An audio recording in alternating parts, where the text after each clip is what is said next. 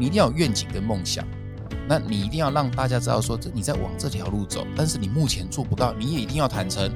我现在产品力还不够，还是我现在检验中心还缺什么样的工具跟人才，你都要说你现在缺的东西，但是你在慢慢的往那一步走。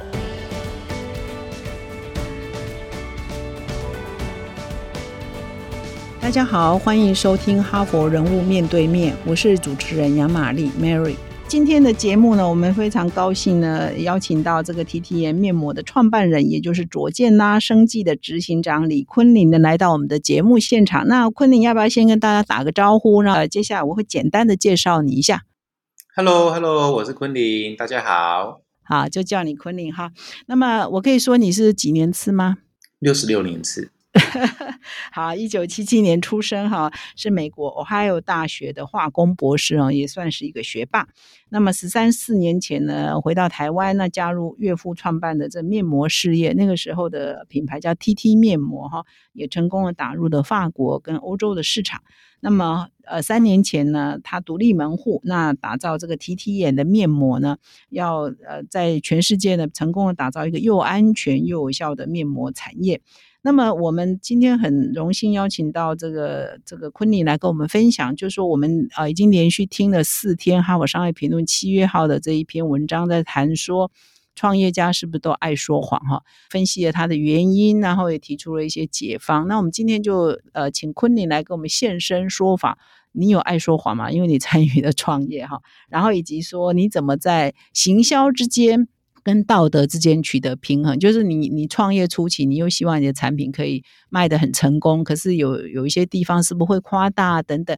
但是呢，又要维持你的诚信哈，因为诚信还是企业经营的本质。我们现在这几年来，又国际从国际到台湾都非常重视这个 ESG 哈，CSR 这个思潮嘛哈，所以我们今天就来谈说，在这个两难的跷跷板的两端，一个创业家如昆凌，你是怎么平衡两端的哈？那我们在啊正式进入七月号的。内容之前，我还是邀请昆凌先自我介绍一下目前这个呃贵公司啊经营的一些状况，以及在疫情当下面临到的一些可能一些什么困困境。呃，先介绍一下公司的现况以及你的现况。哈，好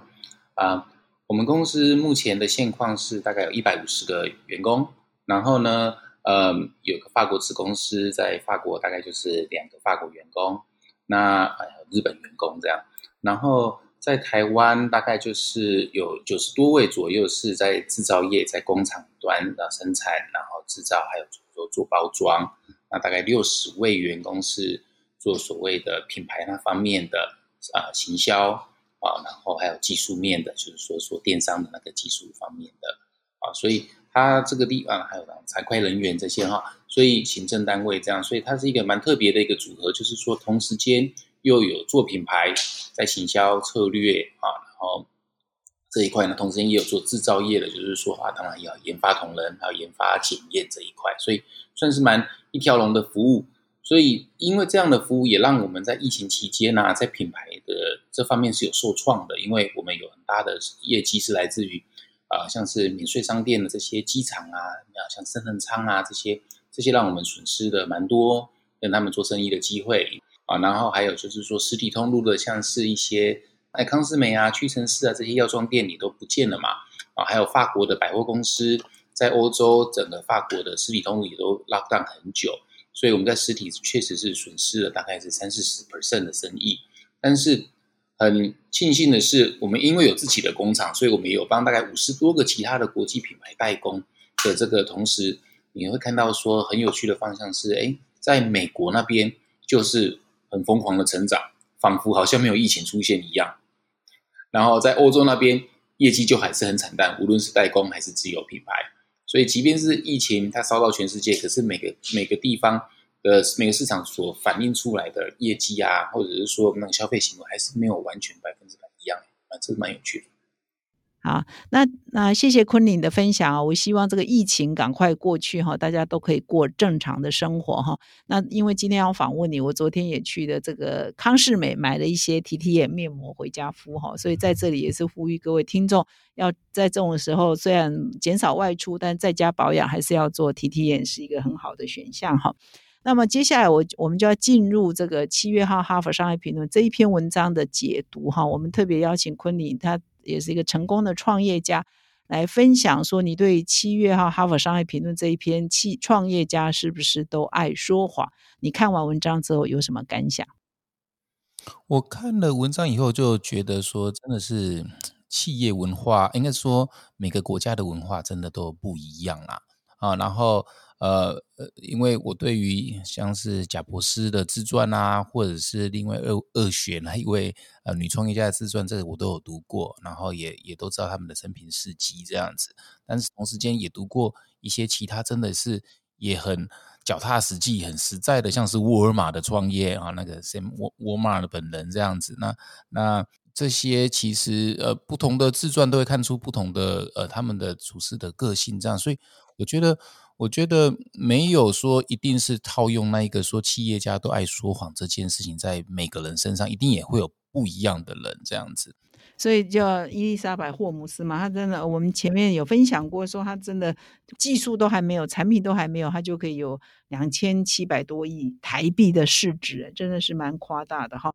但那你觉得？呃，就是说不一定说故意要欺骗，然后这样的指控也是蛮严重的。但是就是你你自己以前在学术界嘛，哈，后来参入这个创业，哈，你觉得一般人或者一般的上班族比较不了解创业家的哪些？或许创业家的性格就这样，他爱冒险，他喜欢画大饼，他有一个梦想。可这个梦想还没落实之前，大家就会觉得用台语说“尾后然”哈，就是夸大其词。啊，等等，是不是本来就有这个倾向？或者说你产品还没有很好的时候，你可能就要吹嘘成我产品有多好有多好，可是又拿不出证据。这个可能又连到你为什么去申请法国这个认证，也是要有真凭实据嘛？你要拿出真实的真凭实据，说我的产品有多好，你有科学第三方的检验，是不是这个是创业家比较难做到的？你可以分享这一块吗？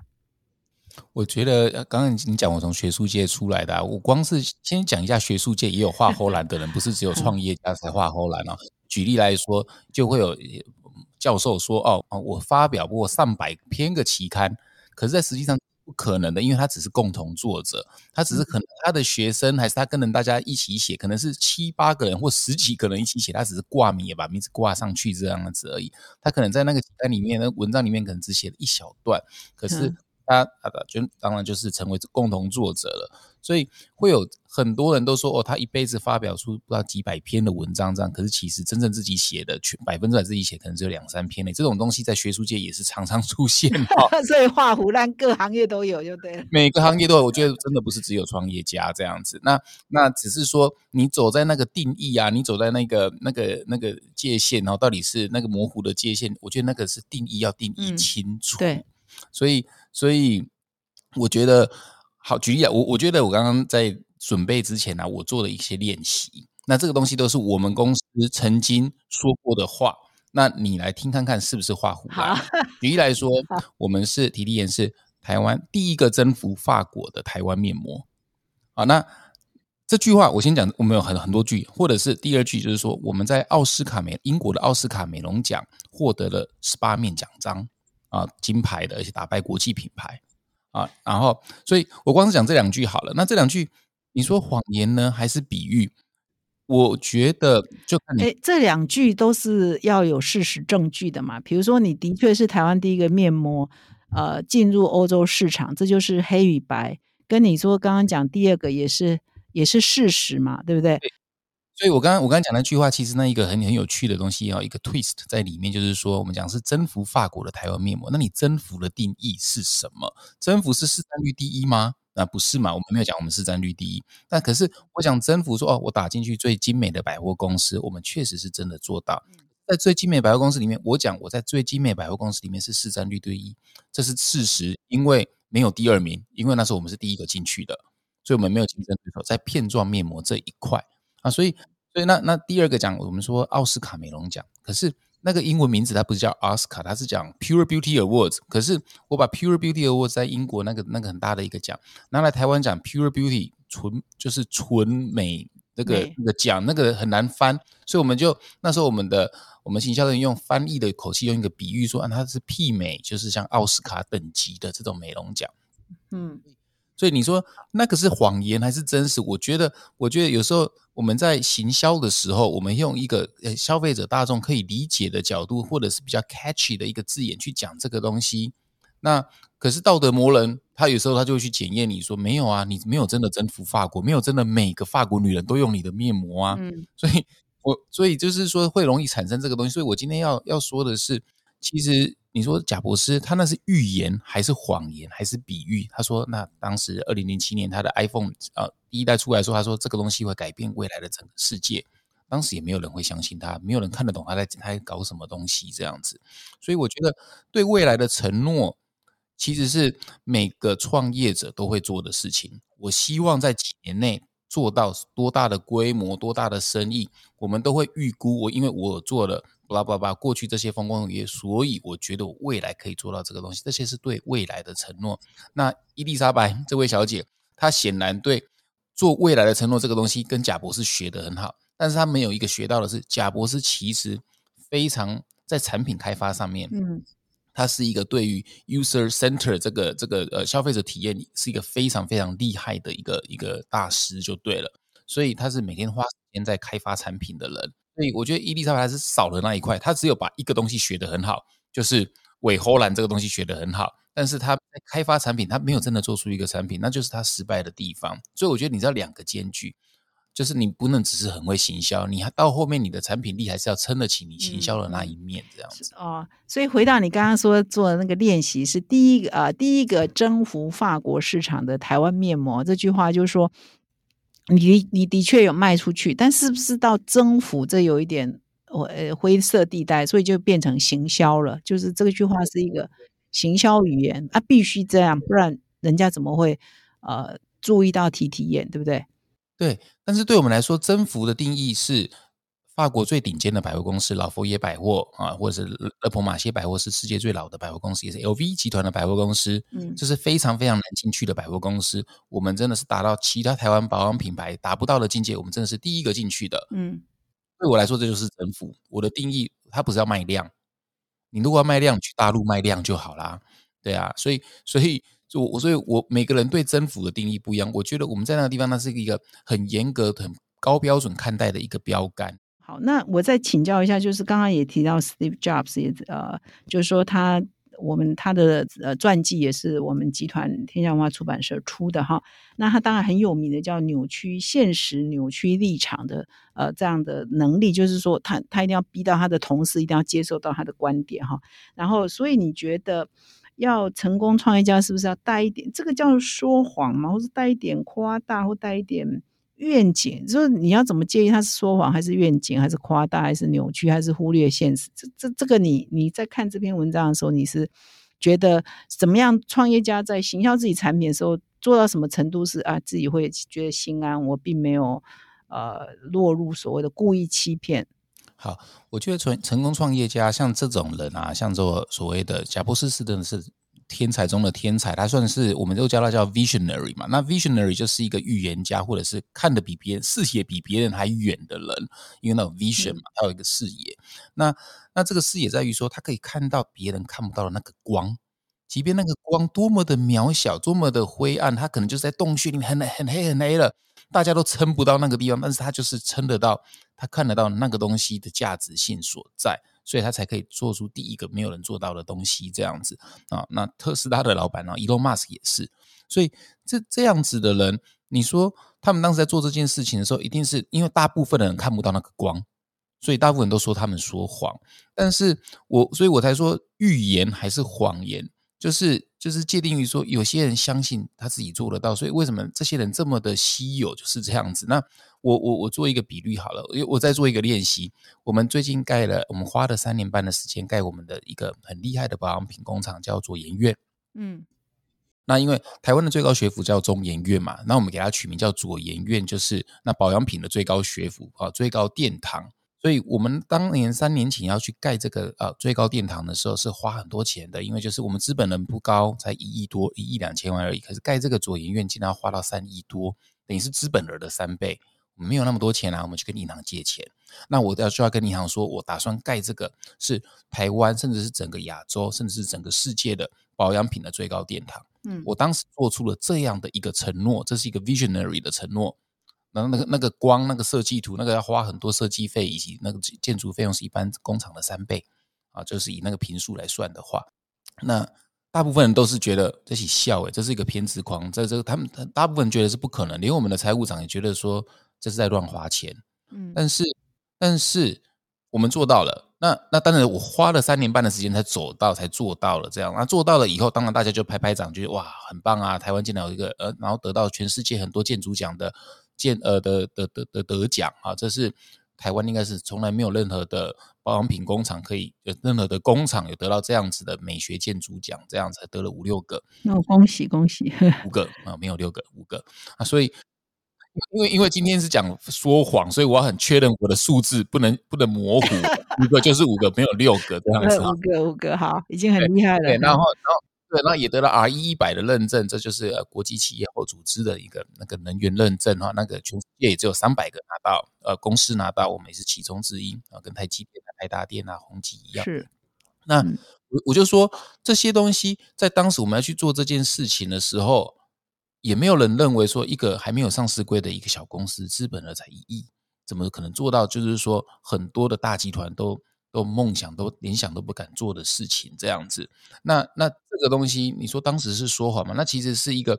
呃一个偏执。你说贾博士有偏执狂吗？他是超级偏执狂的。Elon Musk 也是。我觉得偏执其实才是说他很偏执在做这件事情的时候，他跟大家一直讲他的梦想的时候，都没有人相信他是真的，只有他自己相信。那只有相信自己 everything is possible 的人，才能够达到那个境界。这样很多，所以这些人是都有所谓的运动员的精神，再去做这件事情的。哎，那所以当你的呃同事啊，或者是财务长都说哇，你根本就乱花钱，你是怎么克服这种？可能也是一种压力。哎，你怎么说服旁边的人觉得说我不是笑？哎，因为我占大股啊，所以 所以有二十亿。对啊，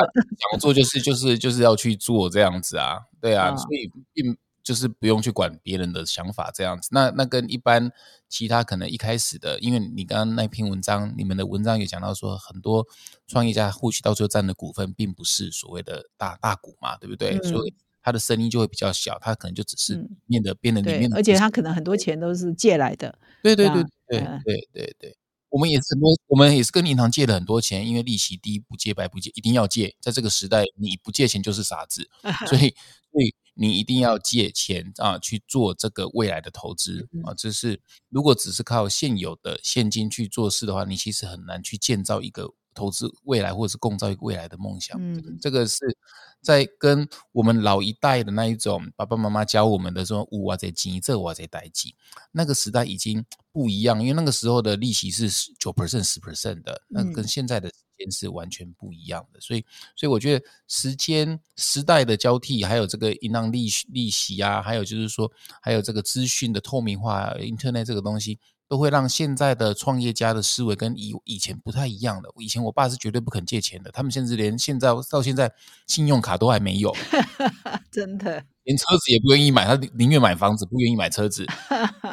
是买房子是对的，买房子是对，我买房子是对的这样子。所以像我爸爸就有十十十几栋房子，可是他一连车子都没有，他就觉得。对啊，那 真的对啊，所以所以你看，这个东西完全就是不同不同世代的思维这样子。天哪，因为有你当他的免费司机，所以他就不需要车子，是吧？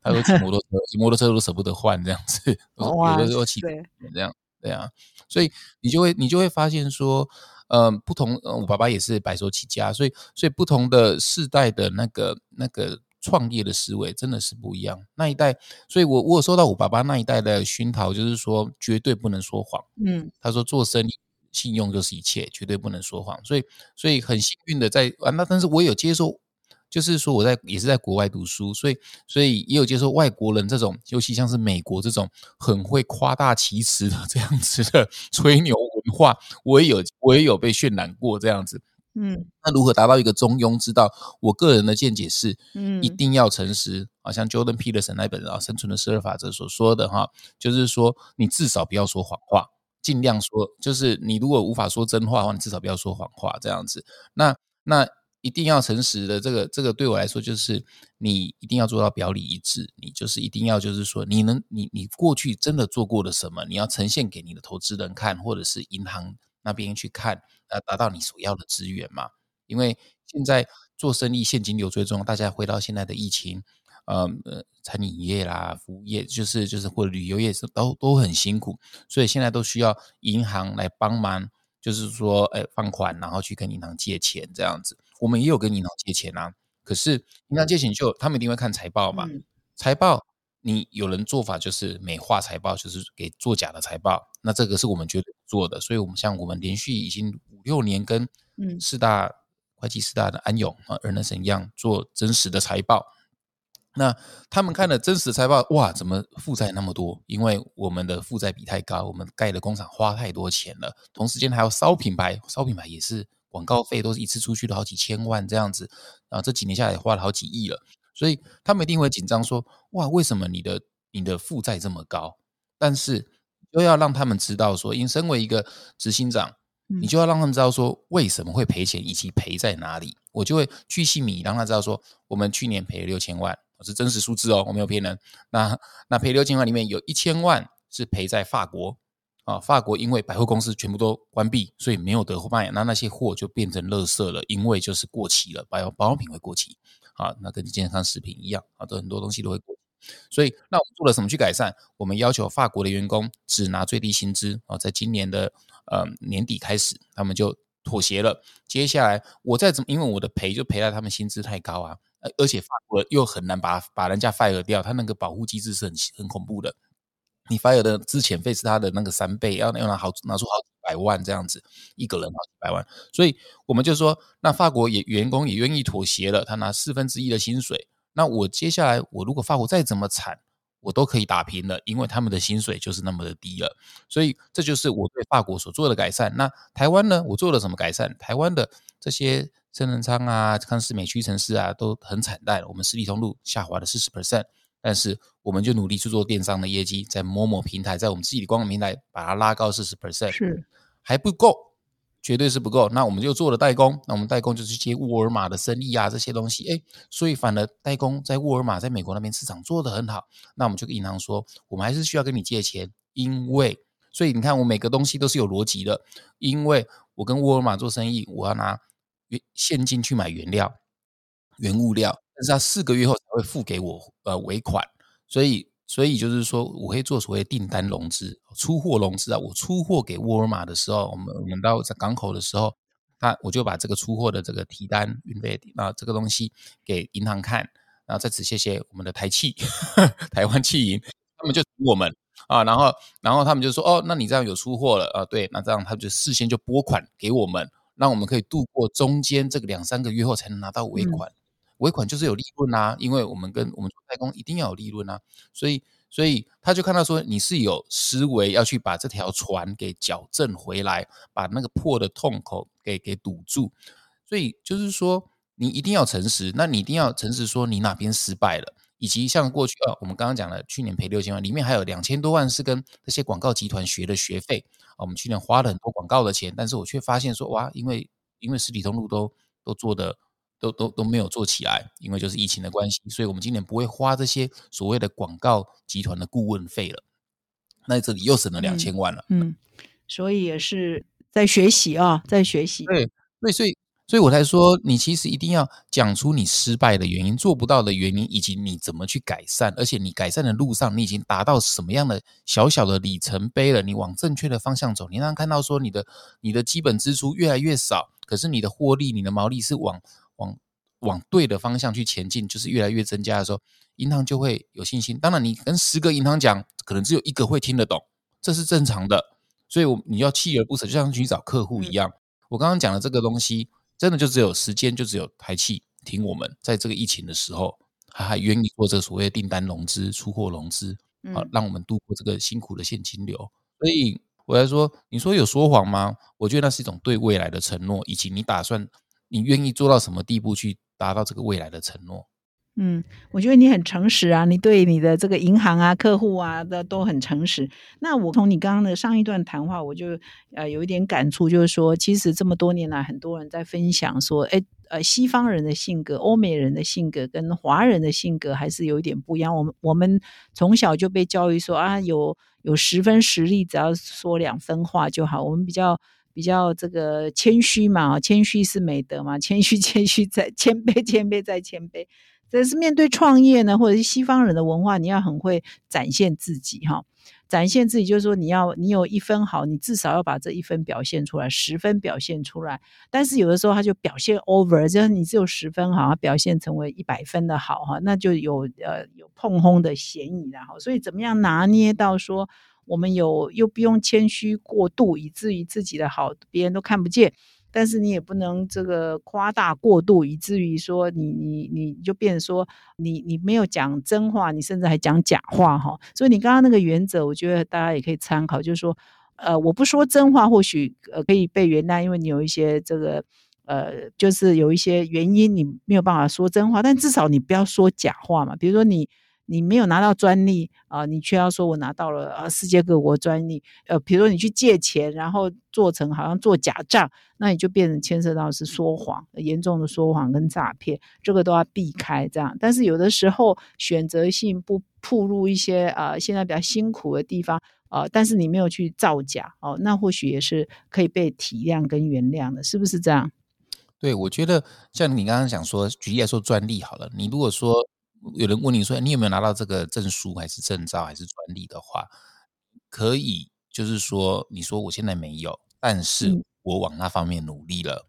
举例来说，呃，我刚刚讲像是 R 一一百好了，R 一百这个就是你对再生能源的百分之百，一百就一百 percent 嘛，再生能源承诺，我就可以说。两个东西，很多人都说哦，我得到 R 一百了，但是他却没有说他的承诺可能是二零四八年还是二零二二零五零年才能够得到一百 percent。所以这里就是很细微的，就是说我们往就是说再生能源这方面能力现在还没有做到，但是我们每年会买越来越多的绿电，我们自己会装太阳能板，我会在二零三零年里面承诺达到。一百 percent，嗯，而不是指我现在已经达到了，所以这就是说谎跟讲真话的一个一点点差别。那如果你还没有达拿到这个会员认章的话，你就说你就可以说我们正在申请中，可是申请要花个一年两年的时间。但是我们真的觉得这东西对地球很有帮助，这是未来的趋势，你要往那方面去发展。你要你一定要承认说你做不到的地方，但是你也要说你接下来想往那方面前进，人家就知道说你的。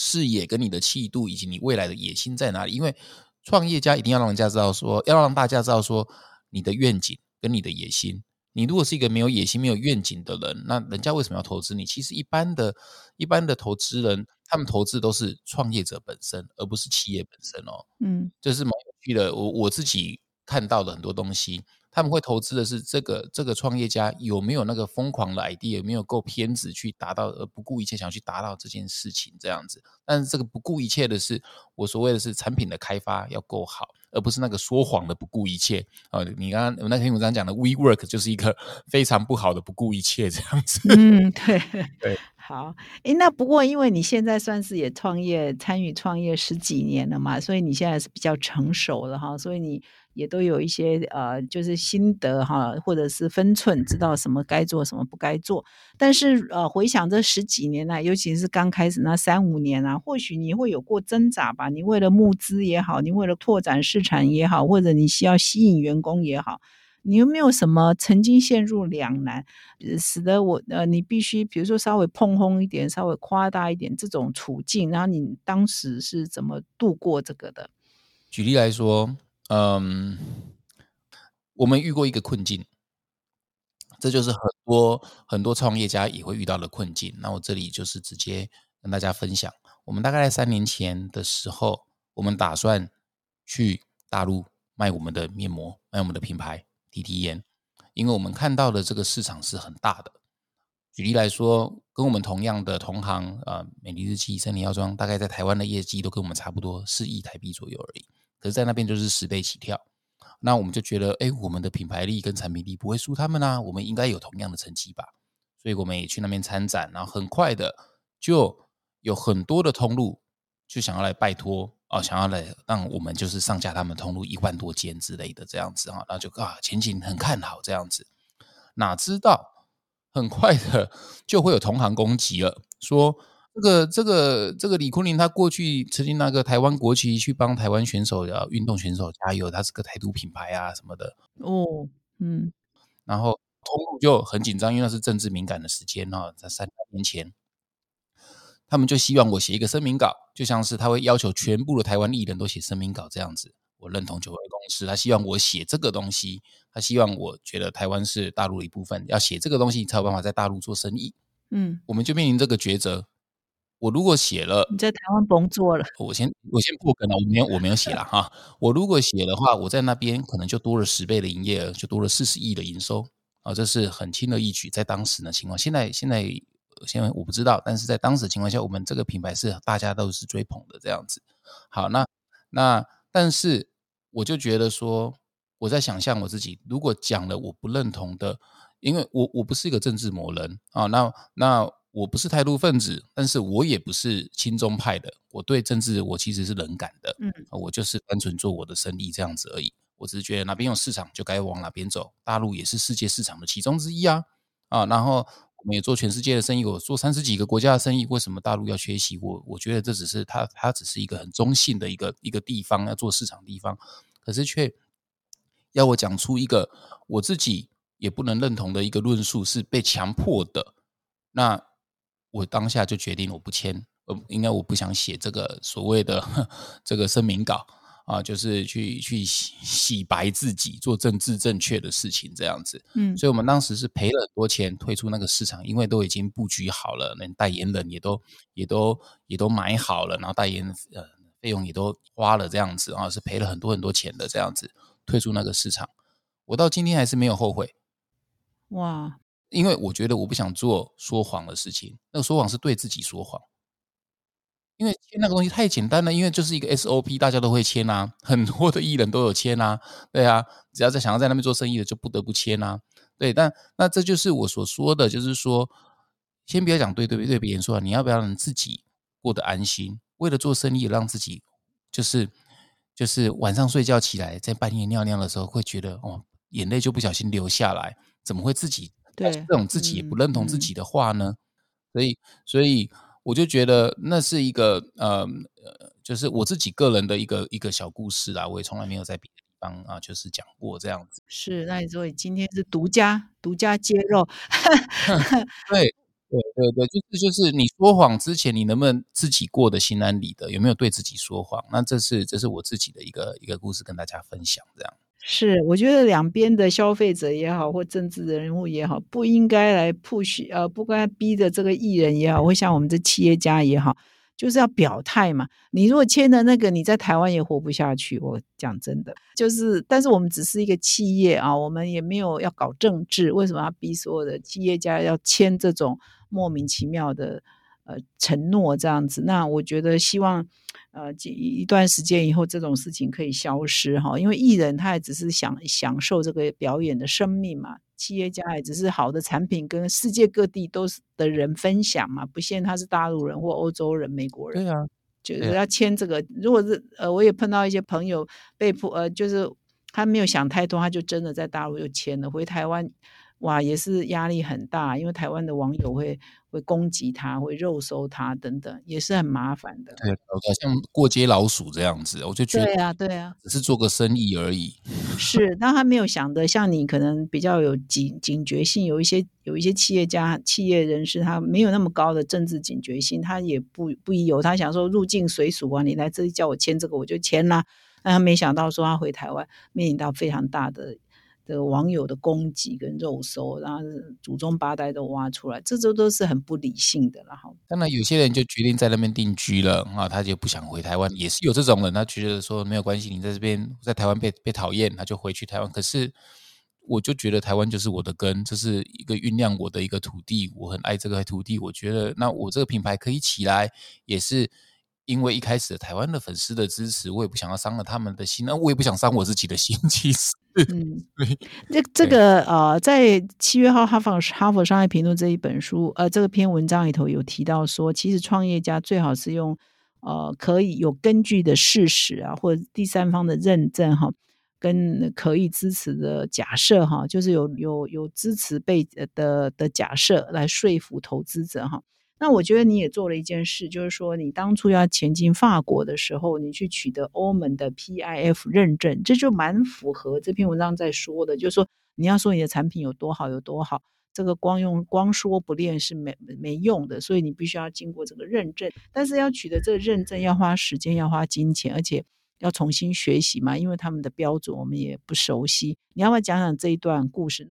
好，我时间先回溯到二零一零年左右哈。那时候我在二零零七年开始做这个这行的生意嘛，那中间有三年啊，每年都去十几个世界呃十几个地方参展，一年十个以上，连续三四年，大概也就三四十个展了啊，参展啊，去想要去推广面膜、推广保养品这个台湾保养品这个东西，都没有人理我，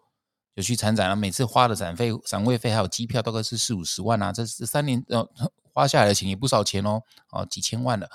然后我就其实很纳闷，为什么我去参展都没有生意这样子。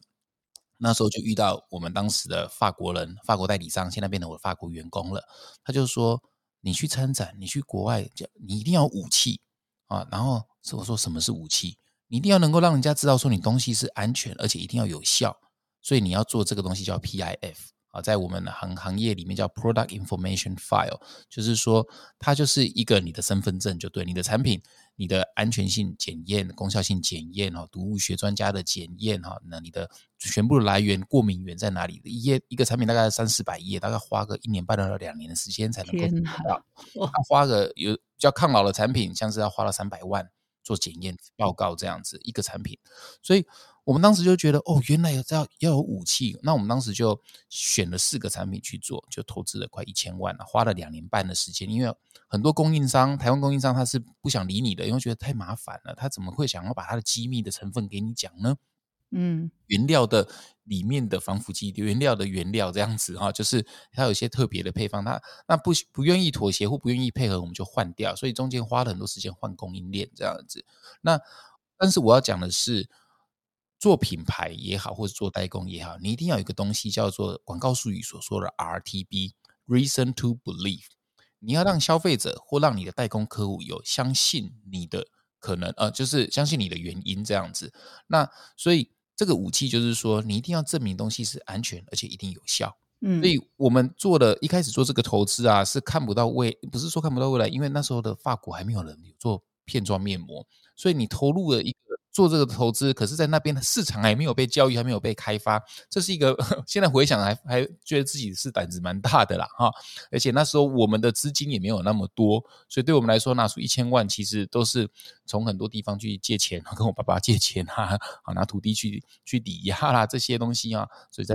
给我的父母这样子，所以一共花了多少钱？光取这个 PF 认证，它是每一种不同的面膜都要认证，还是每一个不同产品都认证？那时候就花了快一千万啊，接近一千万这样子。哇啊！对，那那那，而且那只是认证，那还不是包括在法国上架其他的那些费用这样子哈。好，那所以，但是这这个东西的好处是对之后的品牌发展很有好处。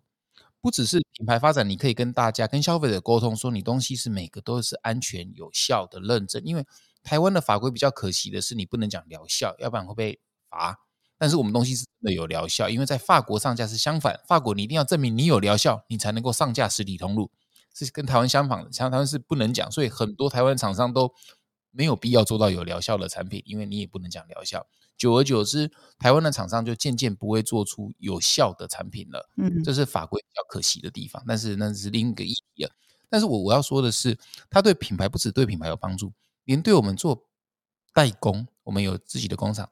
连做代工的时候，我们从一开始帮客户做行销的时候，我们在产品研发的思维里面，我们已经被法国的这个法规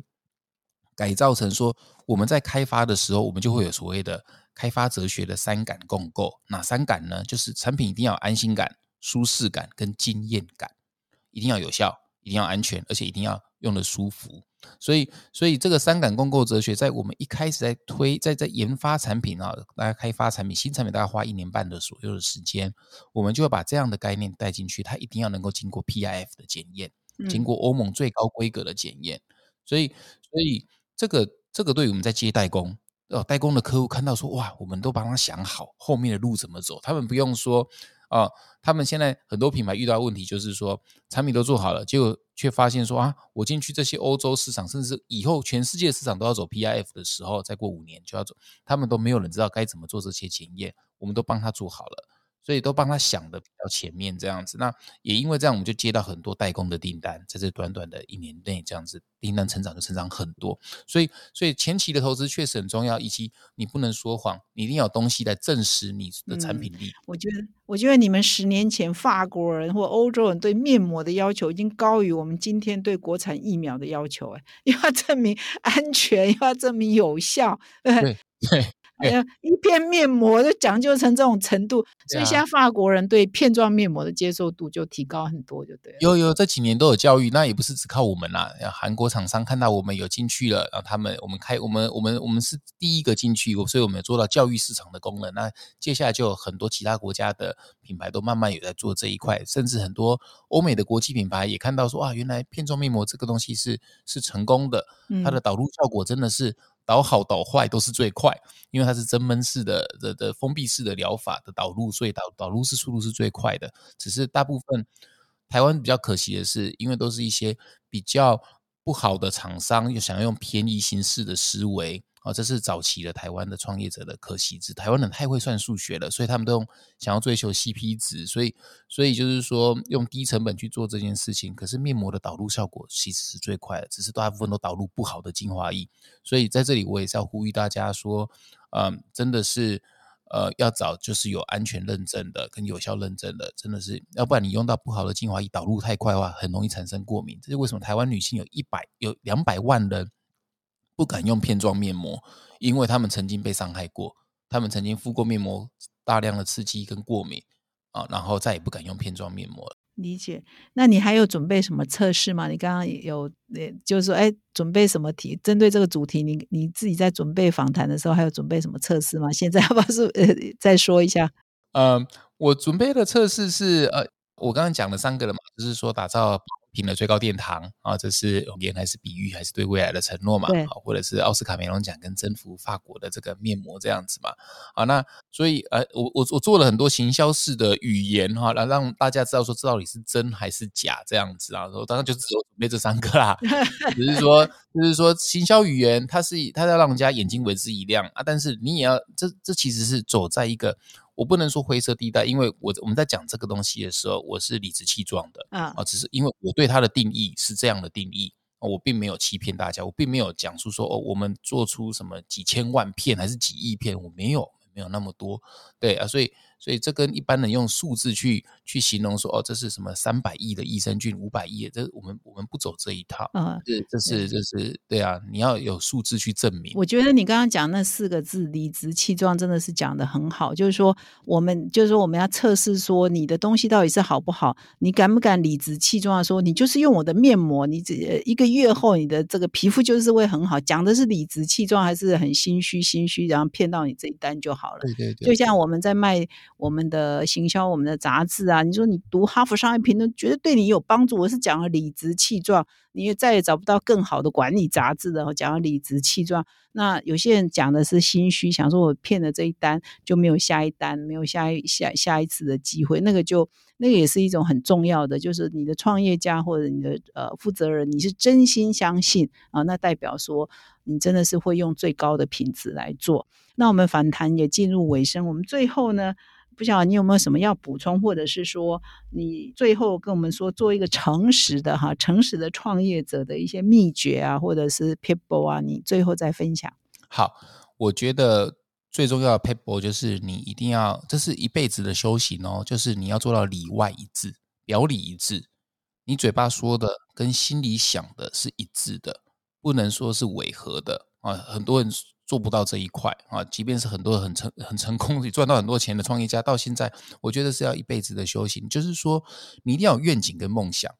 那你一定要让大家知道说，这你在往这条路走。但是你目前做不到，你也一定要坦诚，我现在产品力还不够，或者是我现在研发人员还缺什么什么，还是我现在检验中心还缺什么样的工具跟人才，你都要说你现在缺的东西。但是你在慢慢的往那一步走，嗯。所以我觉得你已经是迈向相当成熟的一个创业者哈。那面对像去年目前这个情况的亏损，今年会改善吗？哦，很棒哎！我觉得你谢谢你丢这个球给我。好好，我们呃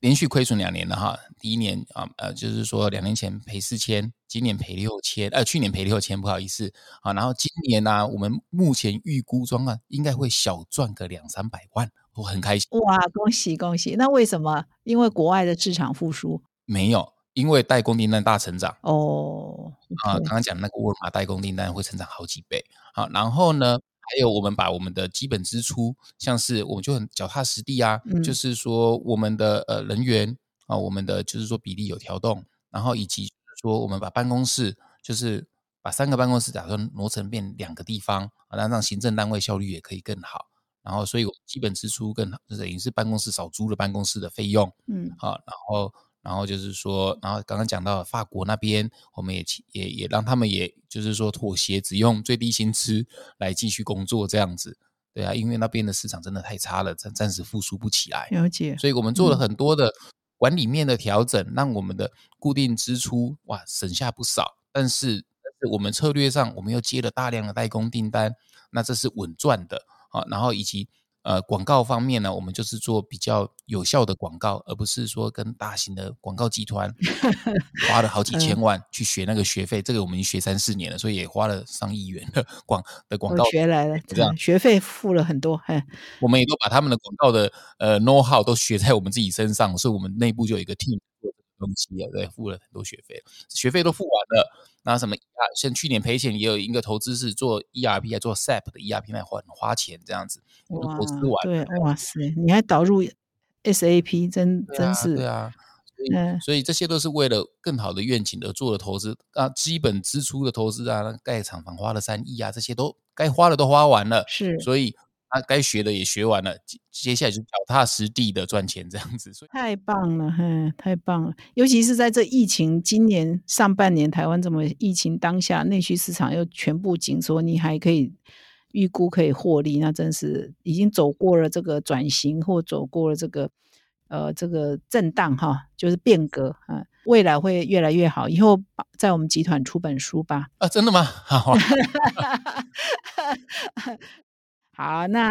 我们今天就非常谢谢昆凌参与我们今天的这个 podcast 的节目哈。那最后有没有什么要跟观众说的？来，听众说的，也当然要，我也还是要鼓励他们也去听这个昆凌有一个 podcast 的节目叫《老板想什么》哈，是头脑的脑，脑板想什么也蛮红的哈，也欢迎各位听众也可以上线去聆听。好啊，我就想说，干脆送你们的听众。那个十盒面膜，十位听众十盒面膜好了。如果说有谁跟你们互动，那哎，我你们在想互动的题目是什么？由给你们抽这样，那我们寄到你那边，由你寄给呃你们的听众这样子，你觉得这样 OK 吗？好啊，好啊，好。那我们非常谢谢昆凌，还呃这个给我们听众十盒面膜来抽哈，一盒一人一盒，然后有十个听众有机会抽到。然后真的非常好，就是我们在家也还是要多保养，多用这个提提眼的面膜哈。然后那当然也要想到我们昆凌这个创业的呃心得哈，也可以给给许多人做参考。那再一次谢谢各位听今天的节目，也谢谢昆凌，拜拜哦。对，谢谢美丽，拜拜，拜拜。工商时间，工商时间，感谢提提颜赞助十盒面膜，希望大家在家办公还是要保养自己。